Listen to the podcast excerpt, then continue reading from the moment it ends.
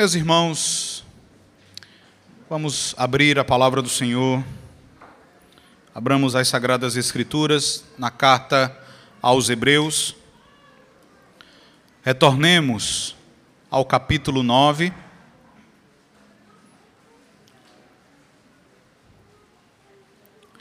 Hebreus capítulo 9, nós vamos ler do verso 1 até o verso 10.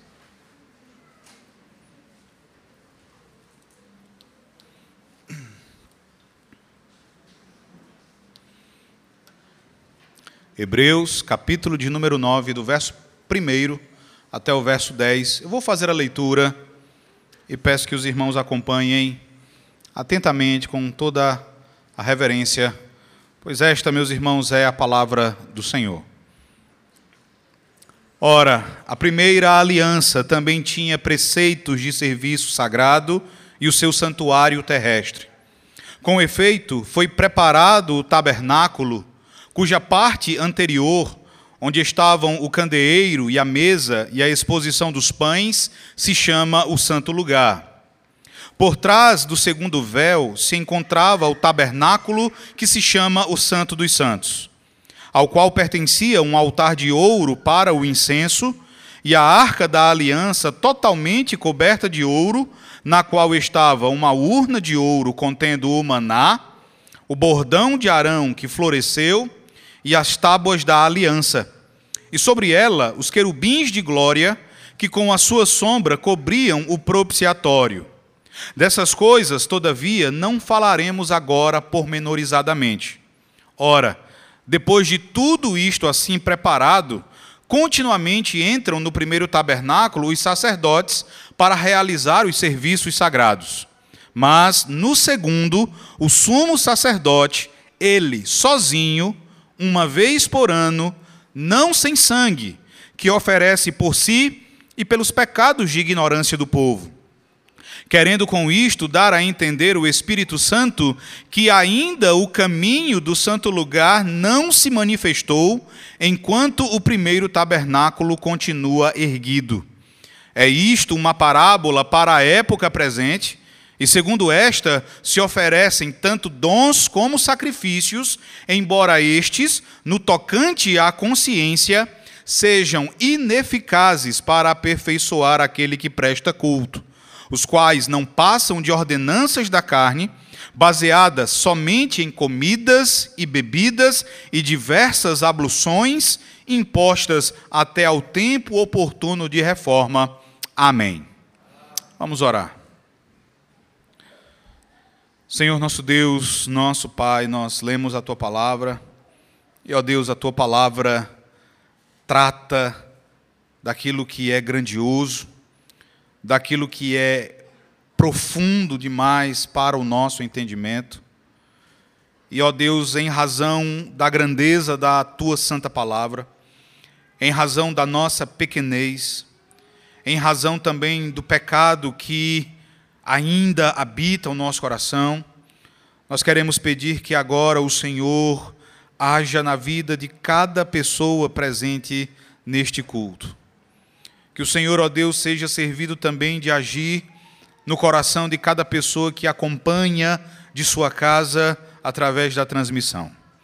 Em nome de Cristo, ó Deus, nos ajude a compreender a mensagem do autor de Hebreus nos ajude a entender a grandeza, a superioridade, a supremacia, a beleza, a glória que há em nosso Senhor Jesus Cristo e em tudo aquilo que nós recebemos por meio dele.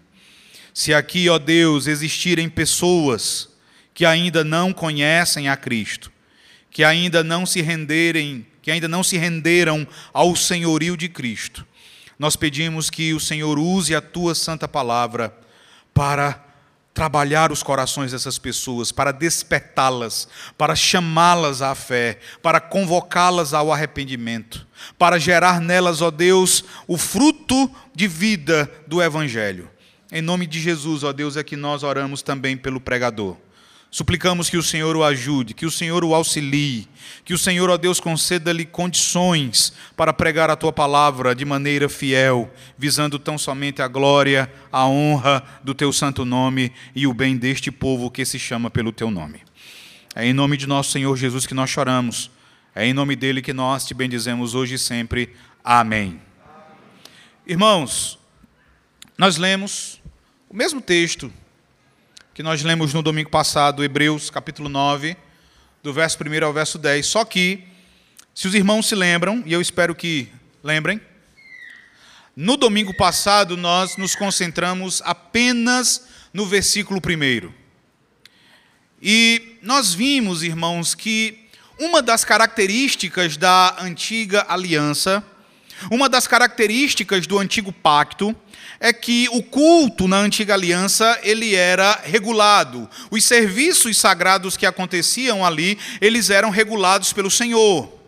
Isso pode levar muita gente a entender de modo equivocado que na nova aliança não existem mais regulamentos ou não existem mais preceitos determinados pelo Senhor para o seu culto.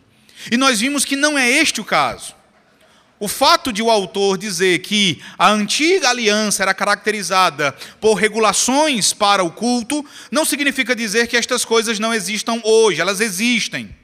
E nós vimos no Novo Testamento como aquilo que nós chamamos de princípio regulador do culto, uma doutrina tipicamente reformada, uma doutrina característica nossa, o princípio regulador do culto, ele também vai ser ensinado no Novo Testamento. Ele é ensinado quando Jesus diz que Deus é espírito e porque Deus é espírito, ele só pode ser adorado também de maneira espiritual e ele só pode ser adorado em verdade. Nós devemos adorar a Deus de acordo com a verdade da sua palavra, de acordo com aquilo que Deus determinou na sua palavra. Nós vimos o apóstolo Paulo escrevendo aos Colossenses, e como ali ele vai condenar o que ele chama de culto de si mesmo, que é o culto que o homem inventa por si só, é o culto que tem origem na imaginação do ser humano. Paulo condena esse tipo de culto. Porque para Paulo, Deus ele deve ser adorado de acordo com aquilo que o próprio Deus determinou. Então, meus irmãos, nós vimos que Hoje, na nova aliança, quando nós nos reunimos para adorar ao Senhor, nós não podemos fazer as coisas como nós bem desejamos. Nós não podemos cultuar a Deus com a mesma filosofia dos israelitas no período dos juízes, quando cada um fazia o que bem entendia, quando cada um fazia o que achava mais reto. Deus ele continua a exercer a sua soberania no culto. Ele continua a nos convocar e a nos dizer como deve ser adorado. Ele continua a determinar que a Sua palavra seja lida, que a Sua palavra seja cantada, que a Sua palavra seja, seja exposta, que a Sua palavra seja apresentada e encenada diante da Sua igreja por meio dos sacramentos. Meus amados irmãos, nós aprendemos no domingo passado que o culto é extremamente importante para o nosso Deus. E que, sendo o culto extremamente importante para o nosso Deus, nós também devemos considerá-lo assim. Nós, nós também devemos tratar o culto como aquilo que é da maior importância, da máxima importância. E hoje nós vamos então continuar. Nós vamos continuar a observar o que o autor aos Hebreus tem a nos ensinar aqui no capítulo 9. Hoje, meus irmãos, nós vamos iniciar a partir do versículo 2 e iremos até o versículo de número 8. Observem, meus irmãos, que o assunto do nosso autor, ele ainda é o tabernáculo da antiga aliança. Só que agora o autor de Hebreus, ele vai fazer algo bem interessante.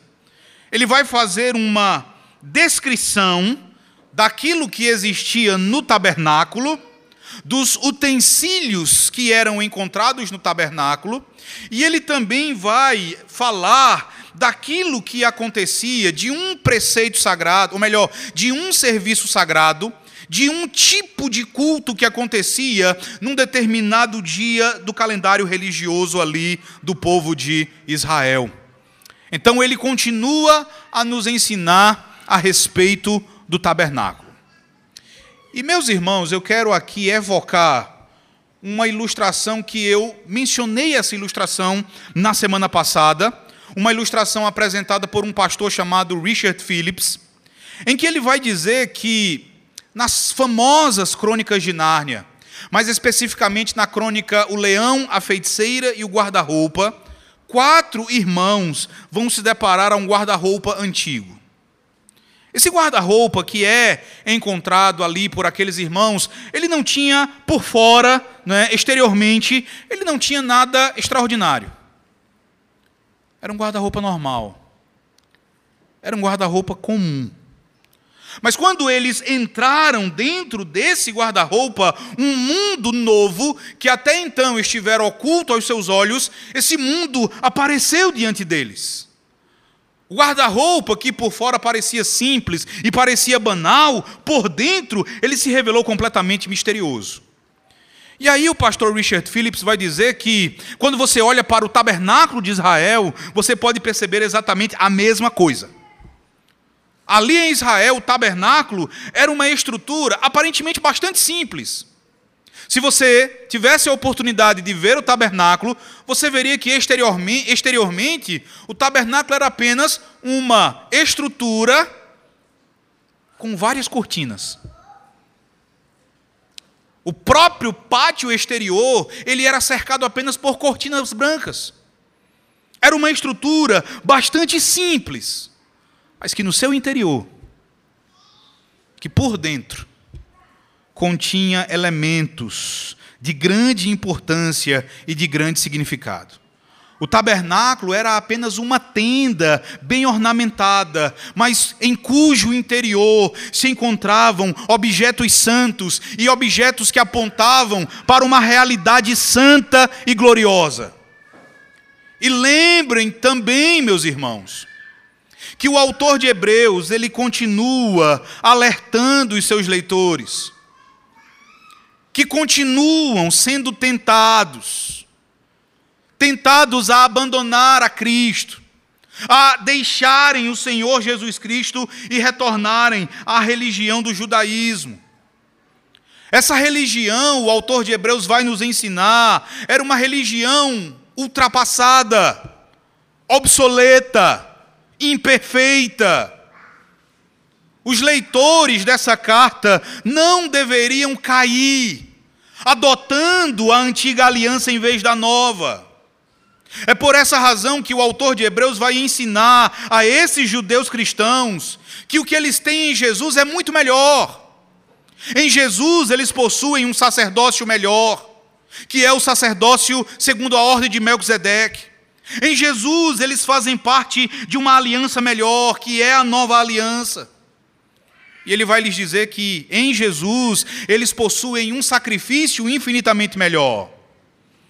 Isso porque os judeus descrentes, eles olhavam para os judeus que haviam confessado a Cristo como Senhor e acusavam esses judeus cristãos de não possuírem nenhum sacrifício. E o autor de Hebreus vai dizer que isso não é verdade. Os cristãos, eles possuem sim um sacrifício. Os cristãos, eles ainda se aproximam de Deus por meio de um sacrifício. Mas não um sacrifício de ovelhas, não um sacrifício de touros, não um sacrifício de bodes oferecidos ininterruptamente, repetidos a todo instante. Os cristãos possuem um sacrifício melhor, um sacrifício perfeito, um sacrifício oferecido uma única vez, um sacrifício definitivo, de valor infinito, que é o sacrifício do Senhor Jesus Cristo. Então, meus irmãos, a ideia é que tudo na fé cristã é melhor, é superior, não pela religião em si, mas por causa de Jesus Cristo. Então, olhe para o nosso texto e veja como nós vamos dividi-lo. O nosso texto, meus irmãos, aqui o autor ele vai abordar basicamente duas coisas. Primeiro, veja que do verso 2 até o verso 5, ele vai mostrar os utensílios que existiam ali no tabernáculo, E ele tem o objetivo de mostrar que o tabernáculo terreno, o tabernáculo de Israel, ele era imperfeito. Era um tabernáculo inadequado.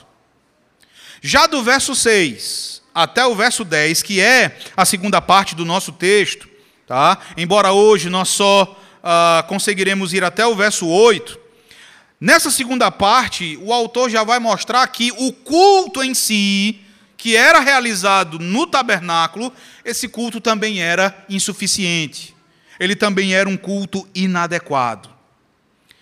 Essa sessão de Hebreus capítulo 9, meus irmãos, ela é simplesmente fantástica.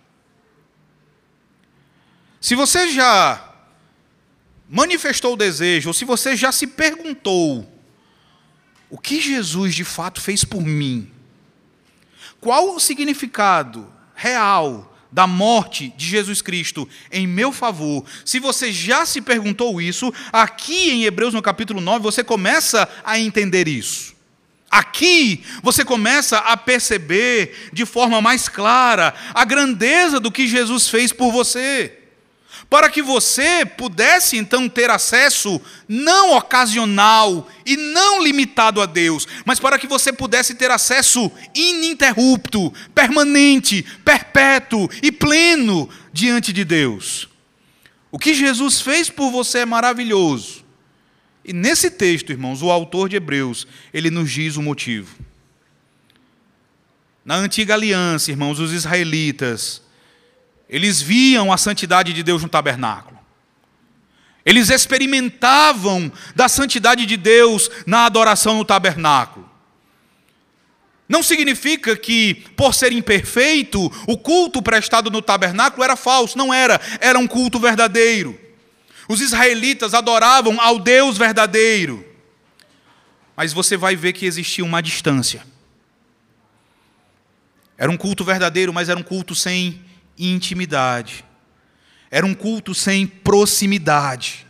Era um culto no qual o acesso a Deus ele estava bloqueado. O que o autor quer que você entenda nesta noite é que se você deseja adorar a Deus de um modo que conceda a você acesso total, é isso que Jesus faz por você, é isso que ele torna possível, desde que você creia nele. Então olhe para o texto e eu vou ler primeiramente aí a partir do verso 2 até o verso 5. Acompanhe com toda a atenção o que o autor aos Hebreus vai nos dizer. Ele diz assim: Com efeito, foi preparado o tabernáculo, cuja parte anterior, onde estavam o candeeiro e a mesa e a exposição dos pães, se chama o santo lugar.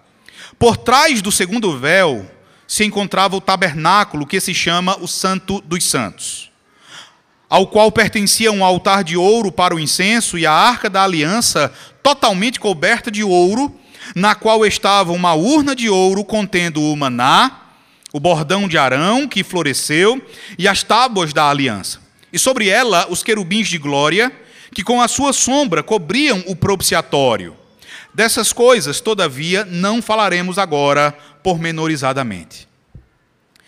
Aqui no, no verso 2, irmãos, ele vai ah, passar das regulações do culto, ele vai voltar a sua atenção para o santuário terrestre em si.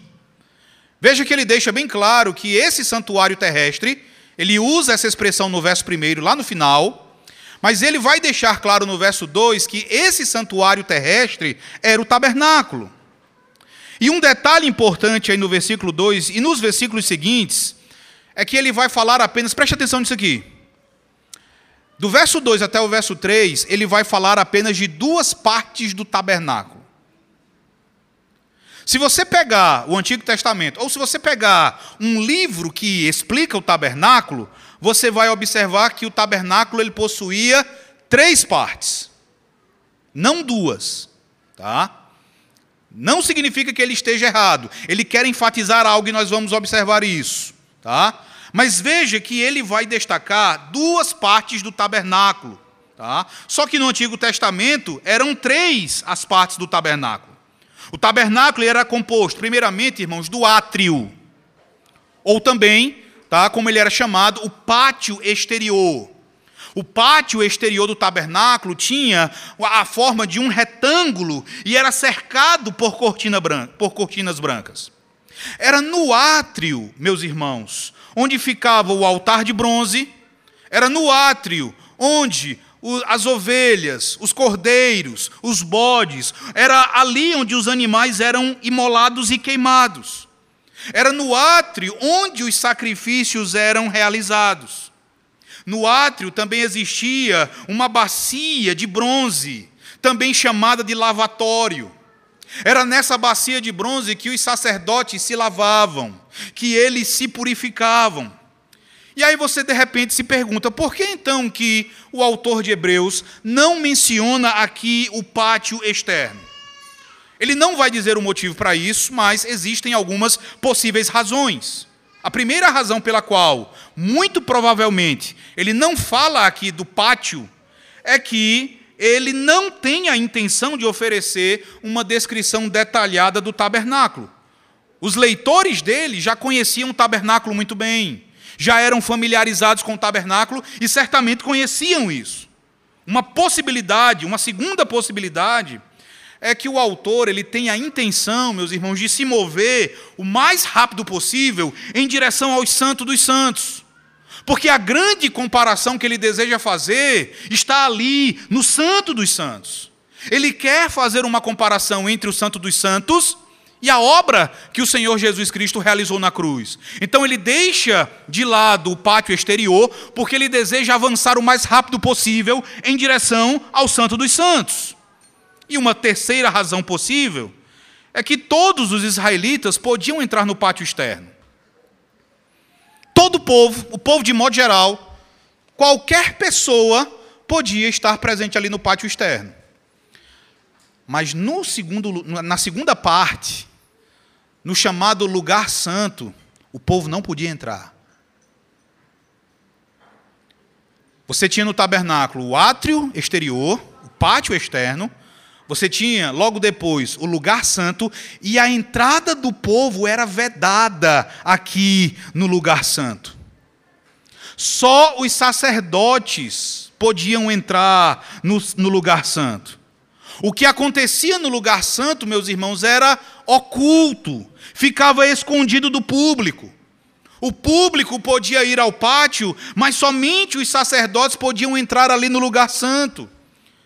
Se você vivesse em Israel naquele período, e se você não fosse da tribo de Levi, se você não fosse descendente de Arão, você só poderia ir até ao átrio, você não poderia entrar no lugar santo.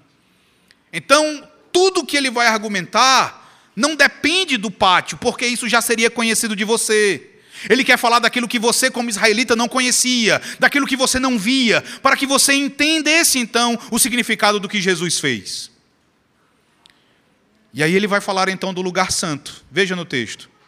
No verso 2, ele chama o lugar santo de a parte anterior.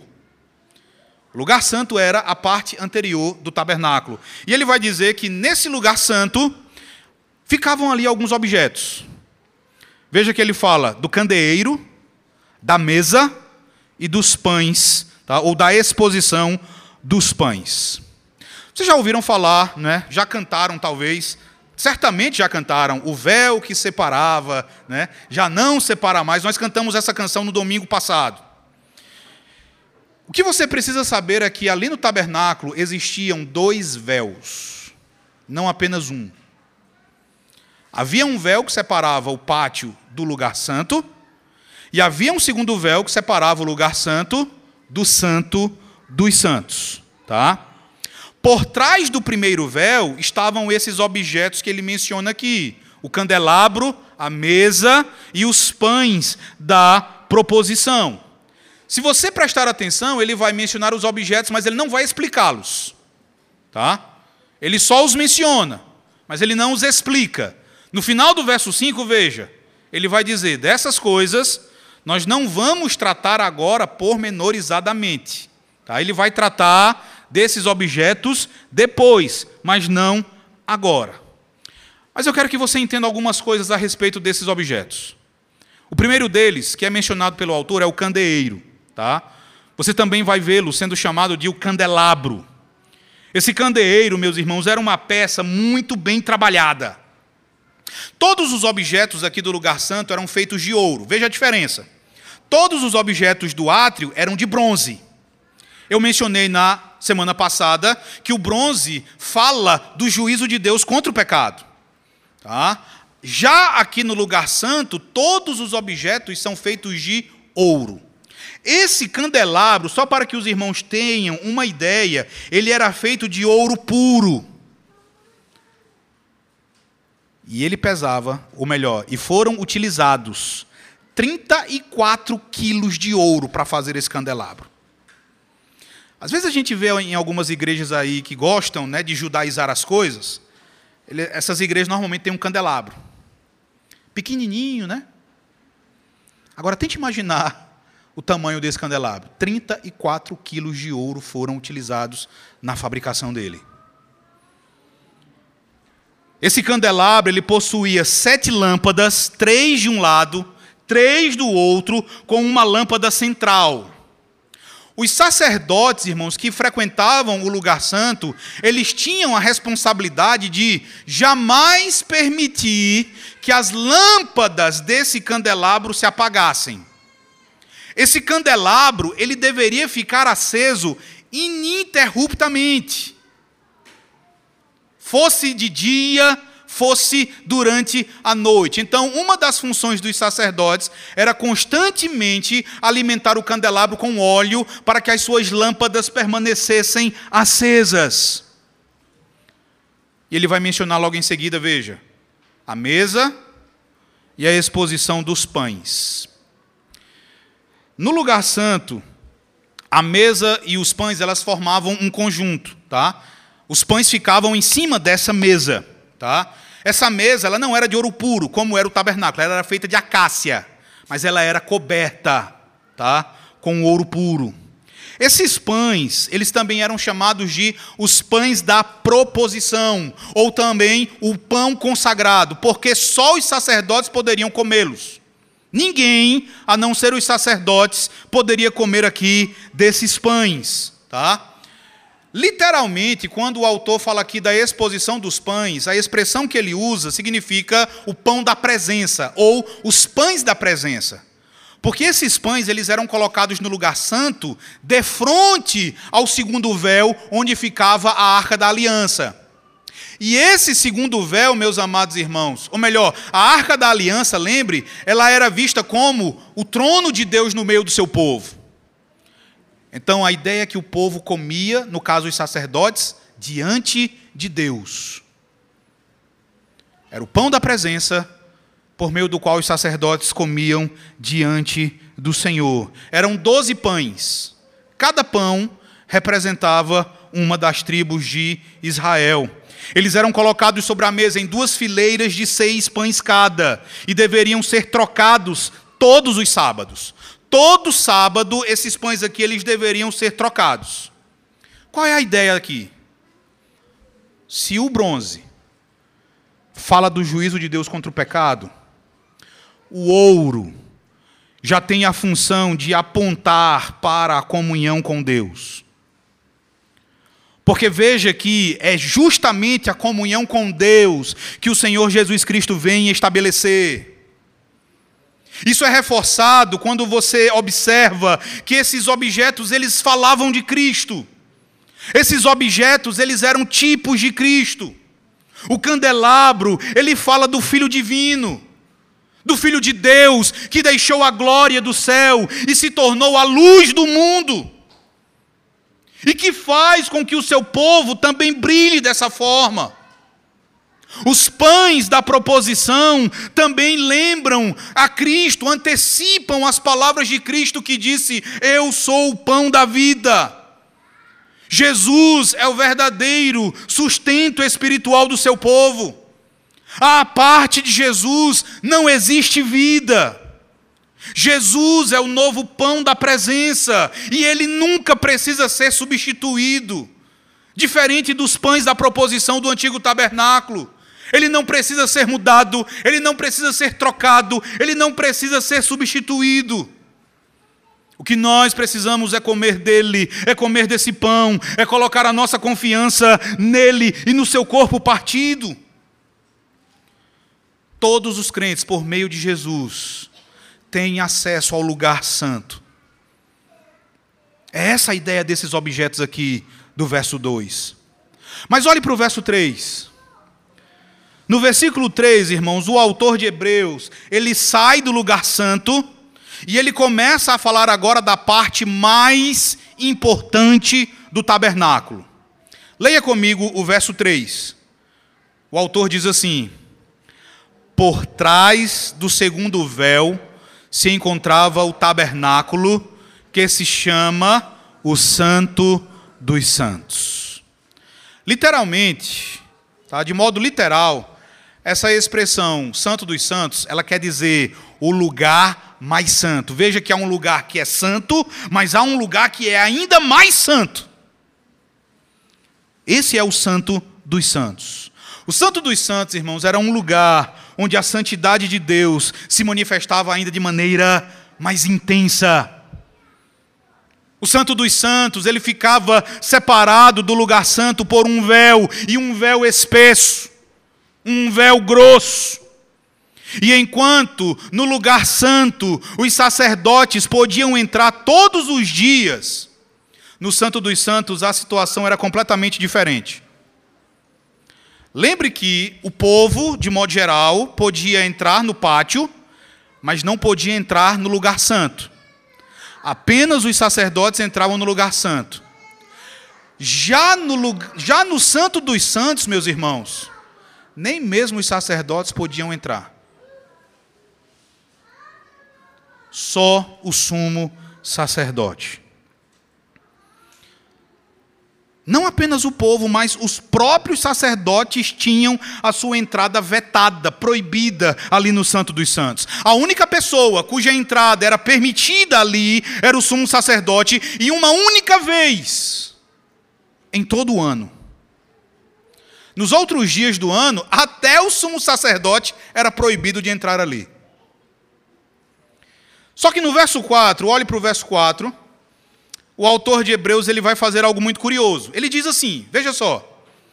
Ao qual, ele fala aqui do Santo dos Santos, ao qual pertencia um altar de ouro para o incenso, e a arca da aliança totalmente coberta de ouro, na qual estava uma urna de ouro contendo maná, o bordão de Arão que floresceu, e as tábuas da aliança. Ele também vai aqui mencionar agora os objetos que ficavam lá dentro do Santo dos Santos. Tá? Só que veja no verso 4 que, de acordo com ele, lá dentro do Santo dos Santos ficava um altar de ouro para o incenso.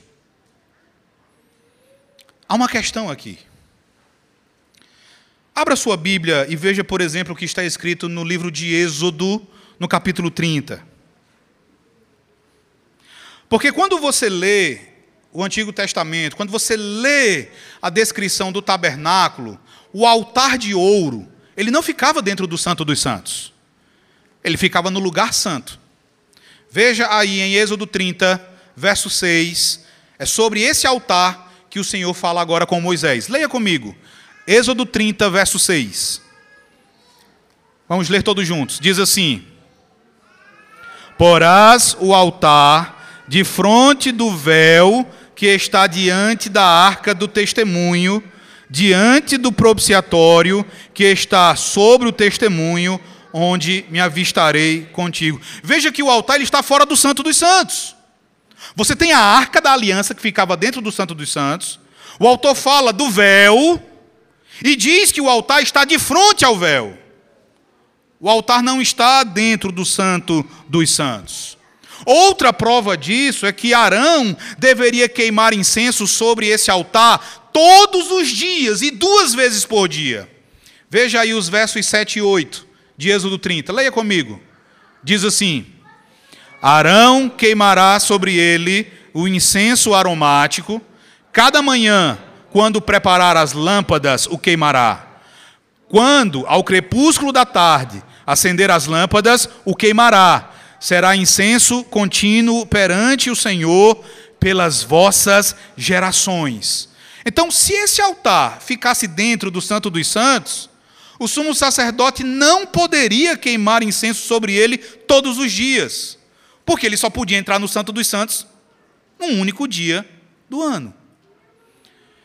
A grande questão é: por que, que o autor de Hebreus, quando fala aqui do tabernáculo, quando fala do Santo dos Santos, por que, que ele diz que esse altar ficava dentro do Santo dos Santos e não no lugar santo? Alguns comentaristas, meus irmãos, eles tentam entender isso. E eles vão cometer alguns equívocos, alguns equívocos bem grosseiros até, quando eles sugerem que o autor de Hebreus ele errou aqui. Eles sugerem que o autor de Hebreus cometeu aqui um equívoco, ou que ele não estava familiarizado muito bem com o tabernáculo, mas não é nada disso. Esse autor, ele conhecia bem o tabernáculo. O que ele faz aqui, meus irmãos, é intencional. Quando ele diz que o altar de ouro para o incenso estava dentro do Santo dos Santos, ele faz isso de modo intencional. Ele sabia o que ele estava fazendo. Quando ele fala do serviço sagrado, do Santo dos Santos, a partir do verso 7, veja que ele vai descrever o ritual que era realizado no dia da expiação. Quando o sumo sacerdote entrava no Santo dos Santos, levando o sangue da expiação para aspergir esse sangue sobre o propiciatório. O que ele quer fazer aqui é conectar esse altar com o sangue da expiação. O que acontece aqui, meus irmãos, é que nesse dia da expiação, o sumo sacerdote de Israel também tinha de tirar do altar carvão com o incenso, colocar esse carvão sobre o seu incensário e levar o seu incensário para dentro do Santo dos Santos.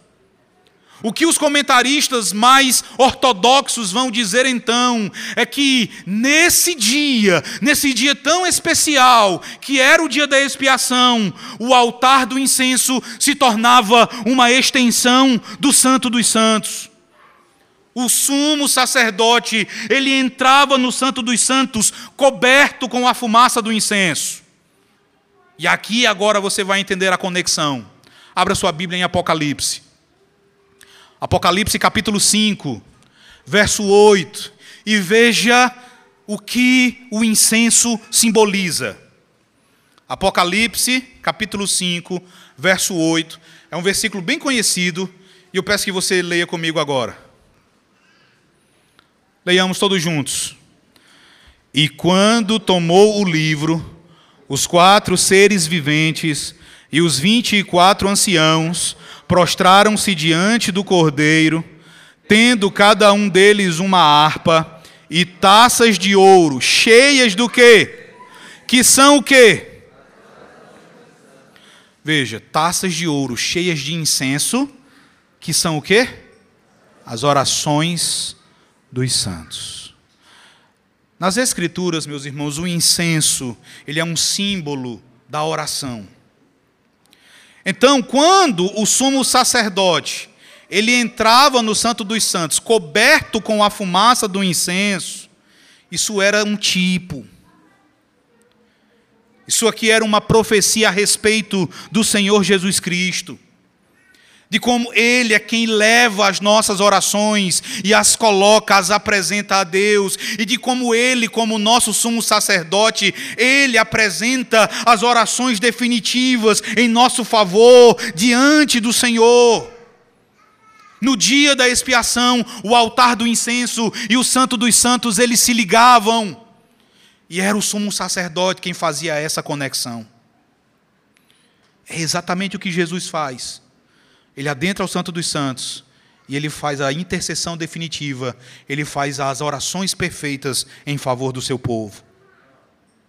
Nós vamos seguir agora a ideia do autor, quando ele diz que nós não vamos tratar da arca e dos demais objetos ali do Santo dos Santos de maneira pormenorizada. Tá? Nós vamos agora, irmãos, observar a segunda parte do texto. E eu quero que você leia agora comigo, do verso 6 até o verso 8 porque ele deixa os objetos do tabernáculo de lado e agora ele vai falar do culto que era prestado no tabernáculo no dia da expiação. Leia comigo do verso 6 ao verso 8. A palavra de Deus diz assim: Ora, depois de tudo isto assim preparado, continuamente entram no primeiro tabernáculo os sacerdotes para realizar os serviços sagrados.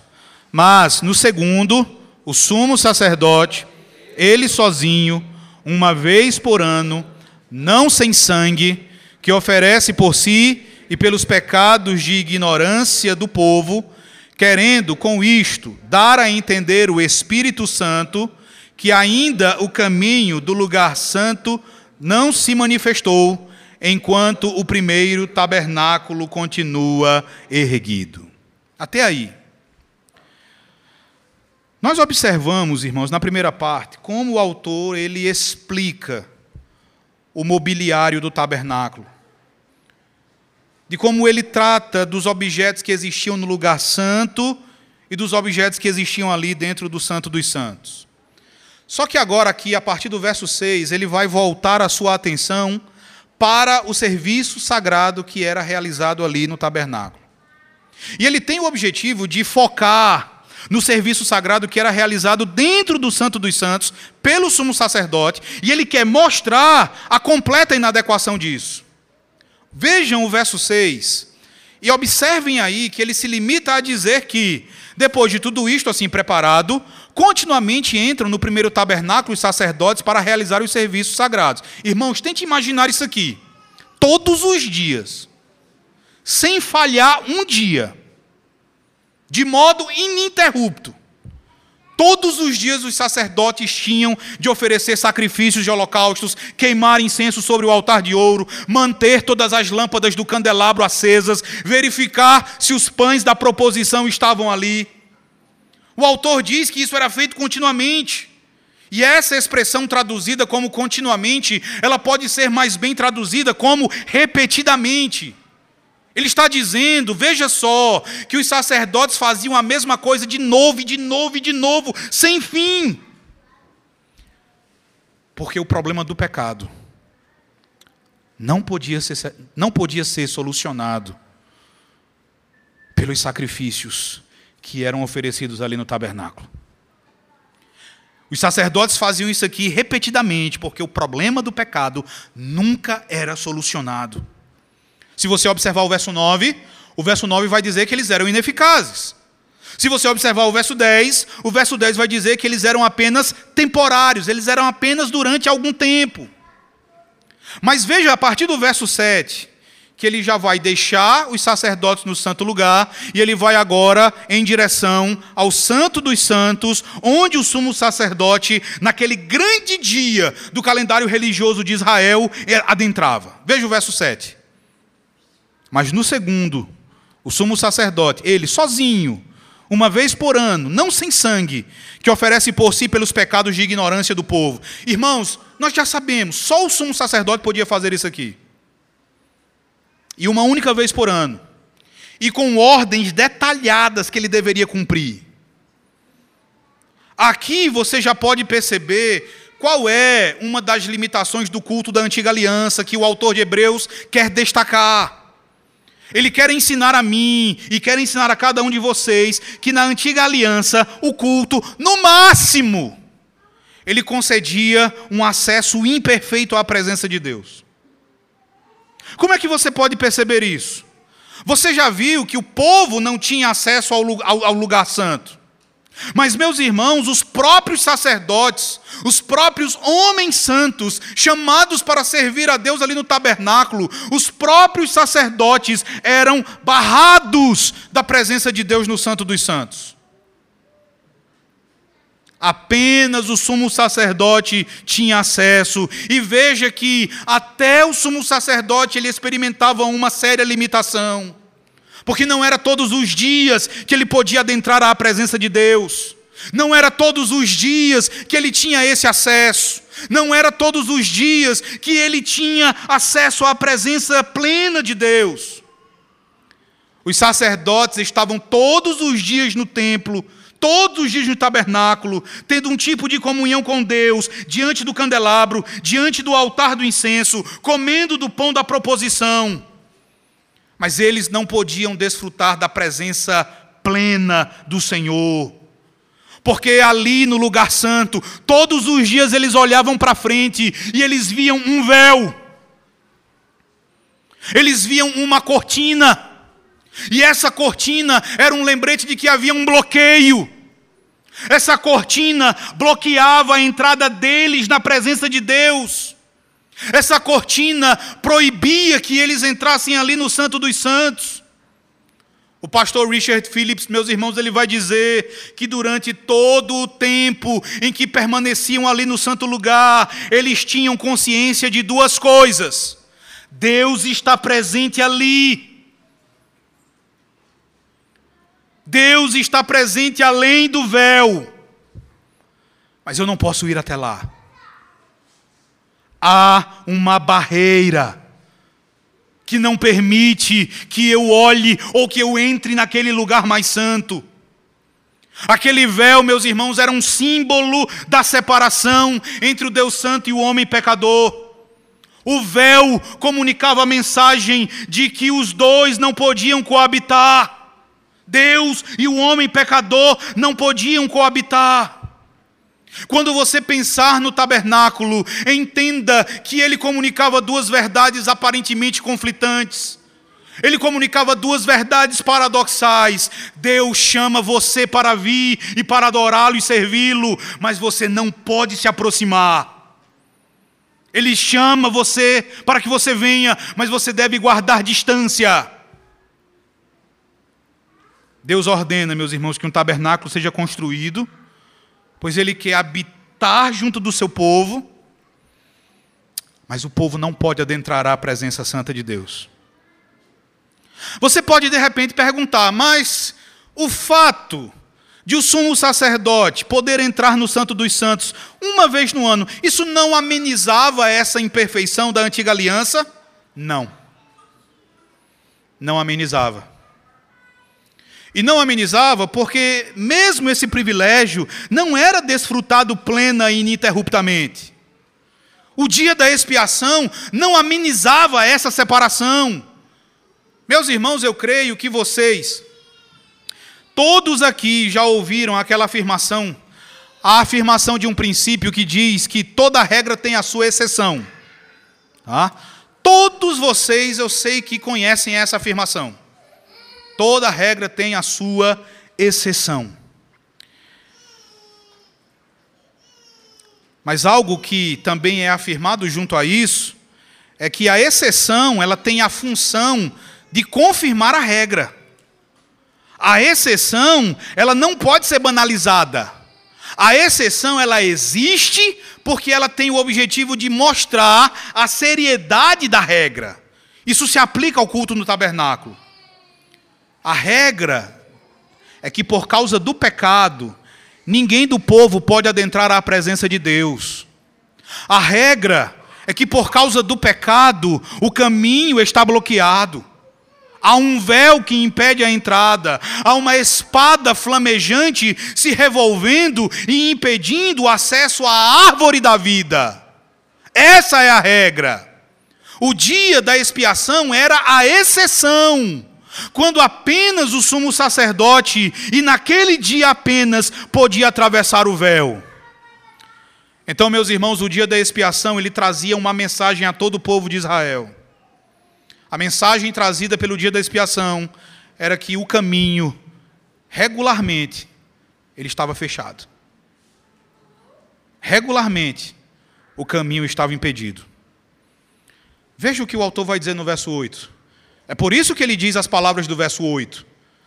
Ele diz: querendo com isto dar a entender o Espírito Santo, que ainda o caminho do santo lugar não se manifestou, enquanto o primeiro tabernáculo continua erguido.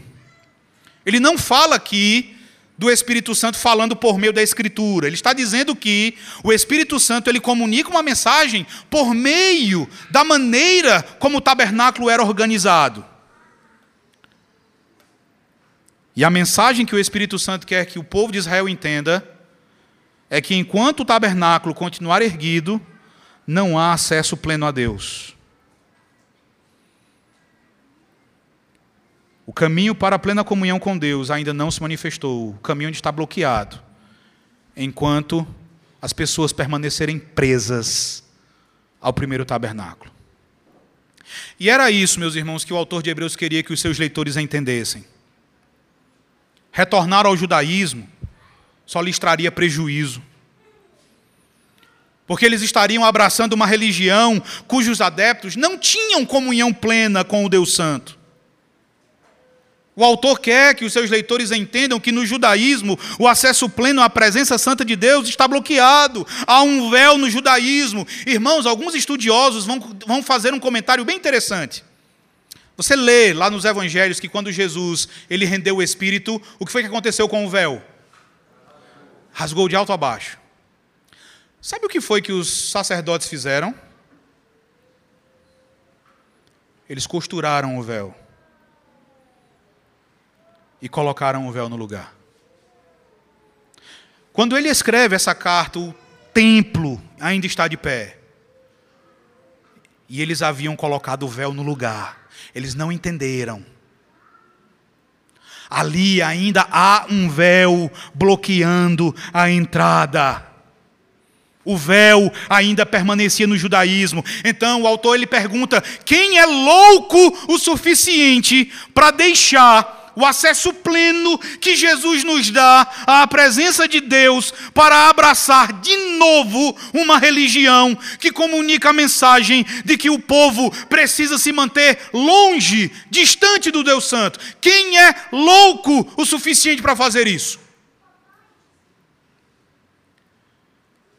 E vejam no verso 8 ainda, quando ele diz: Olha, ainda não se manifestou essa fórmula ainda não, no verso 8, ela é chave.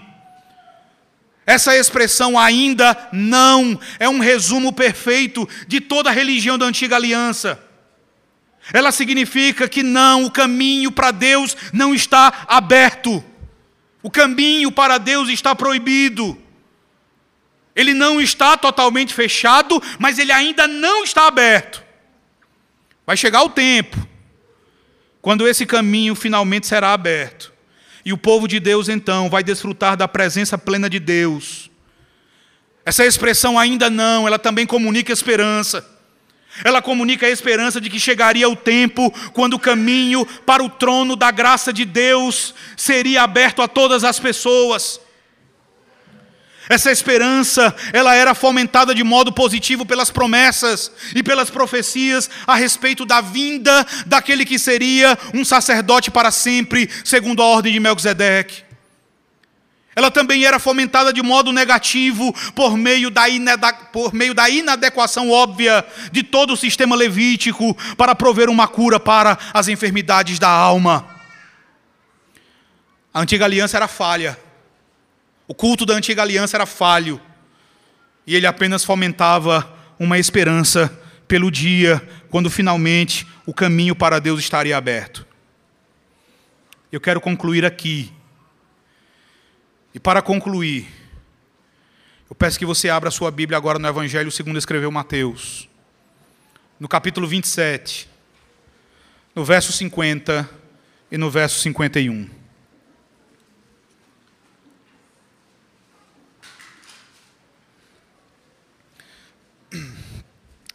Mateus, capítulo 27, verso 50 e verso 51. Vamos ler todos juntos, meus irmãos. Essa é uma das passagens mais fantásticas da Escritura. Leiamos, diz assim o texto.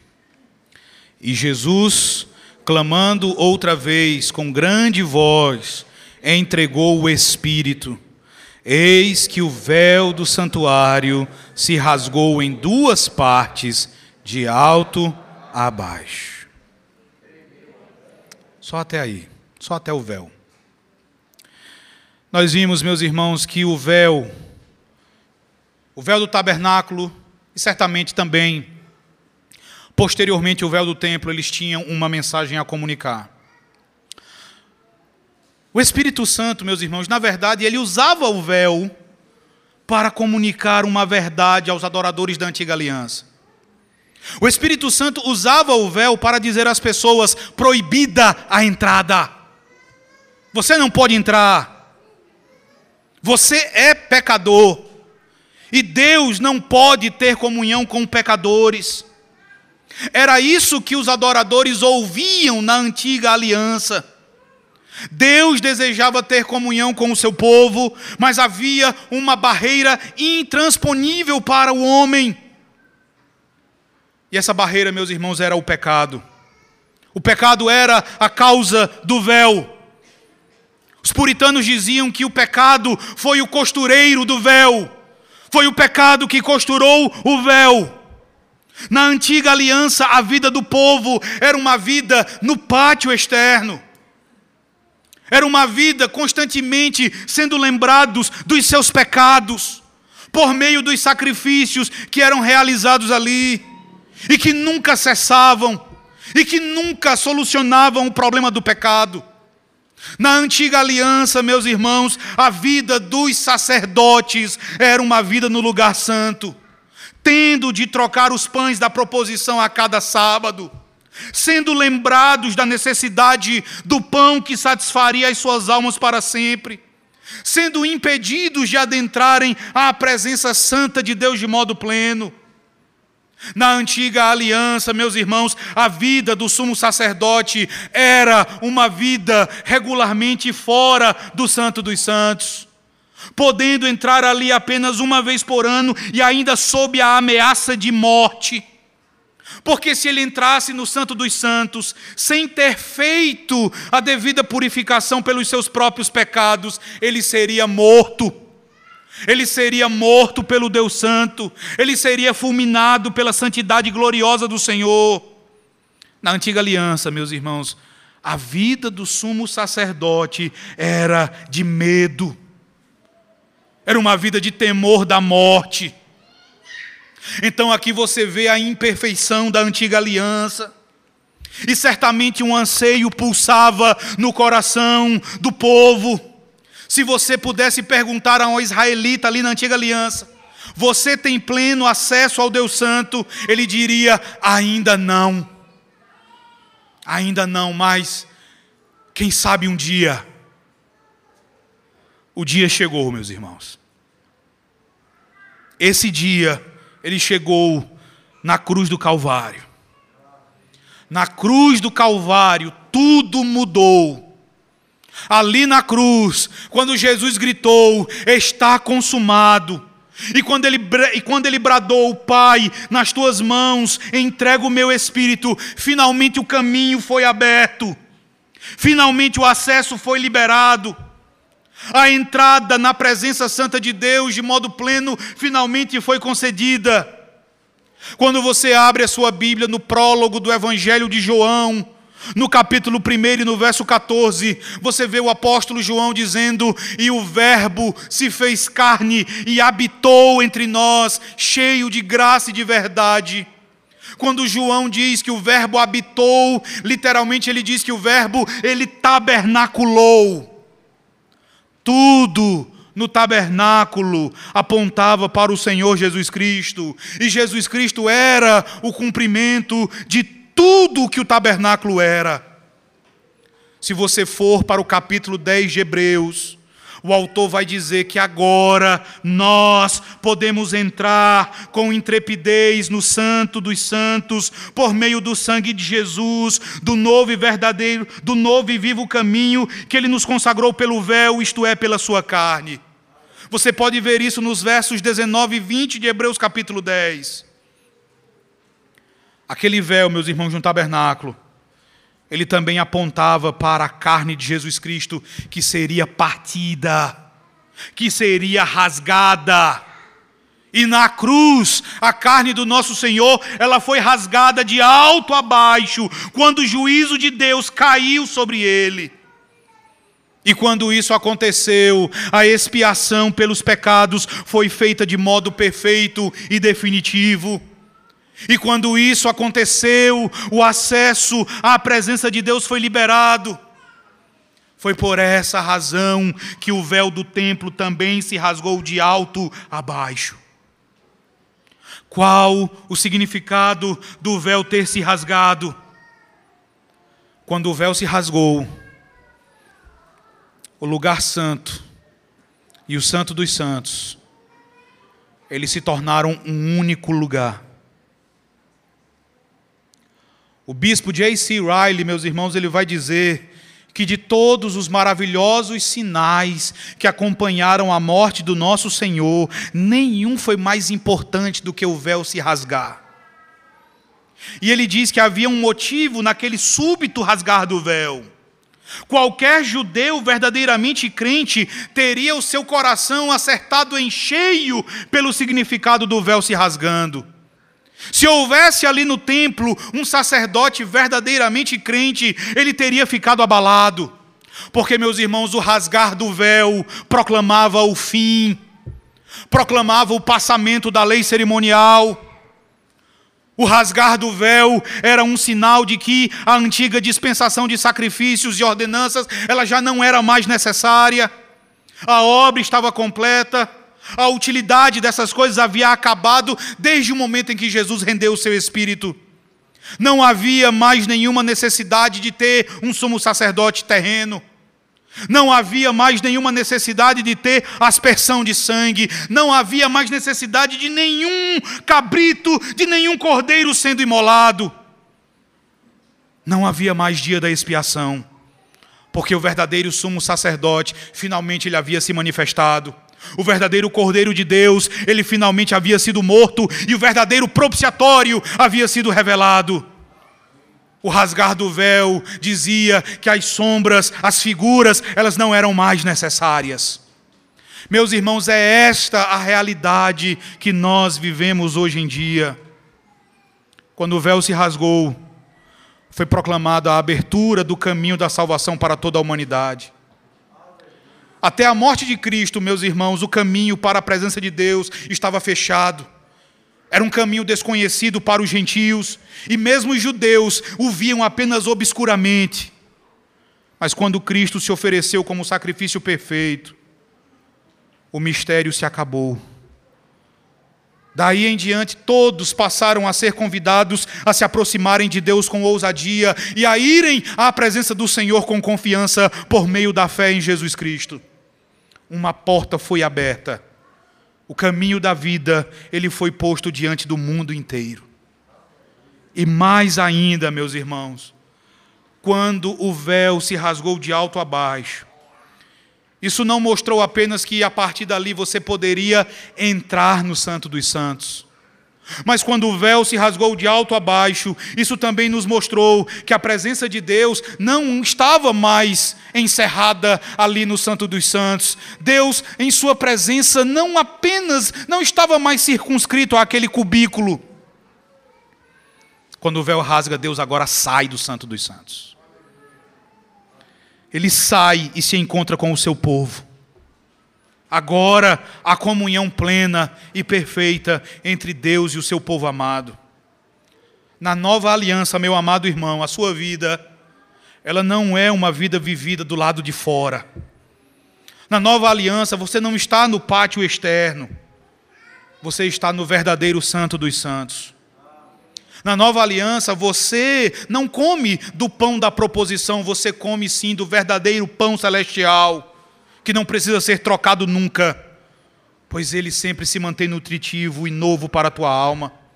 Na nova aliança, você tem um sumo sacerdote perfeito, um sumo sacerdote que leva para a presença do Pai a tua oração, que intercede ali por você. Um sumo sacerdote que não precisa ter medo de ser morto, pois ele é sem pecado. Ele é santo, ele é perfeito, ele é imaculado. Na nova aliança, nós temos um sumo sacerdote mais alto que os céus. E ele não entra sozinho no Santo dos Santos. Ele leva você para lá. Ele nos introduz ali.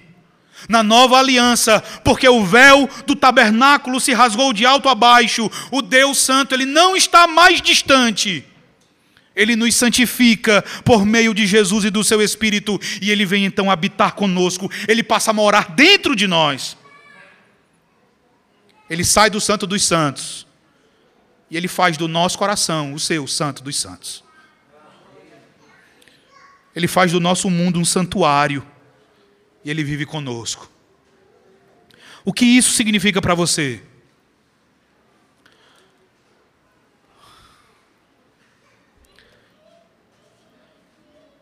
Pode ser. Pode ser que você esteja vivendo dias nos quais você se encontra frio. Frio na fé. Fraco na fé. Entediado na sua luta contra o pecado. A devocional diária não é feita como antes Orar ao longo do dia tem se tornado algo penoso, talvez. Ler a Bíblia é agora algo difícil. E você sabe que você tem errado, você se sente mal com isso, você sabe que não deveria ser assim, que você precisa lutar contra o seu coração. Para você que tem vivido assim, o que o texto de Hebreu significa para você? O que o véu ter se rasgado de alto a baixo significa para você? Não quer dizer que você não é crente. Quer dizer que você é um cristão normal. Mas como assim eu vivendo assim? Como assim eu sou um cristão normal? Meus irmãos, não existe um crente que não lute contra o pecado. Não existe nenhum crente que não esteja lutando contra algum aspecto do pecado e que não esteja diariamente dependendo da graça de Deus. Não existe nenhum crente que na presente vida não esteja gemendo, que não experimente o sofrimento, que não experimente momentos de desencorajamento. Isso tudo significa que o caminho foi aberto para você pelo Senhor Jesus Cristo, e esse caminho se encontra aberto e que nem mesmo a tua fraqueza pode fechá-lo. Nada pode fechar esse caminho que Jesus abriu. Se há fé genuína no teu coração, ainda que fraca, pequena, tépida, laça, você pode desfrutar do que nenhum judeu desfrutou na antiga aliança. Mas você precisa lutar contra o pecado a fim de desfrutar plenamente daquilo que Jesus conquistou com o seu sacrifício na cruz. Você é salvo pelo que Jesus fez, não você. O véu se rasgou e você pode entrar por causa do que Jesus fez, não você. E se você que está aqui hoje, se você ainda não é crente, se você ainda não se rendeu a Jesus, se você ainda não se prostrou aos pés de Jesus, o seu pecado ele ergue um véu, ele ergue uma densa cortina entre você e Deus. Se você está aqui e você ainda não é crente em Jesus Cristo, há uma barreira entre você e Deus, há um obstáculo intransponível que você não pode derrubar. Se você não se rendeu a Jesus, você se encontra na mesma situação dos israelitas do Antigo Testamento. Deus não pode ter comunhão com você enquanto o problema do teu pecado não for resolvido. Ele está distante, você está do lado de fora. Se você vive sem Jesus, a sua situação é semelhante à de Adão e Eva quando eles foram expulsos do jardim do Éden. Há uma árvore da vida a vida em comer daquela árvore, mas o seu pecado faz com que você esteja impedido de desfrutar da árvore da vida. O caminho para a árvore da vida está bloqueado por uma espada flamejante que se revolve, e se você se aproximar, ela vai destruir você. Então você precisa saber que tudo o que você precisa é de Jesus Cristo.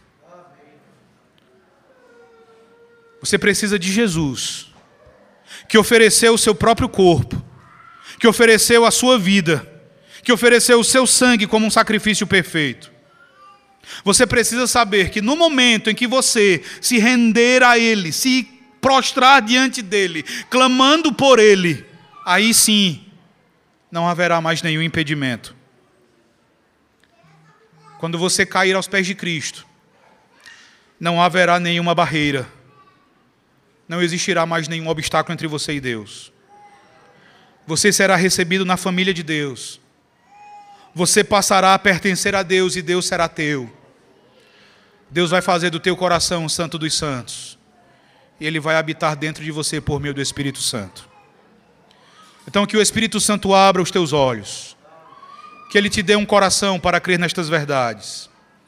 E meus irmãos, que ele nos abençoe hoje e para todo sempre. Amém.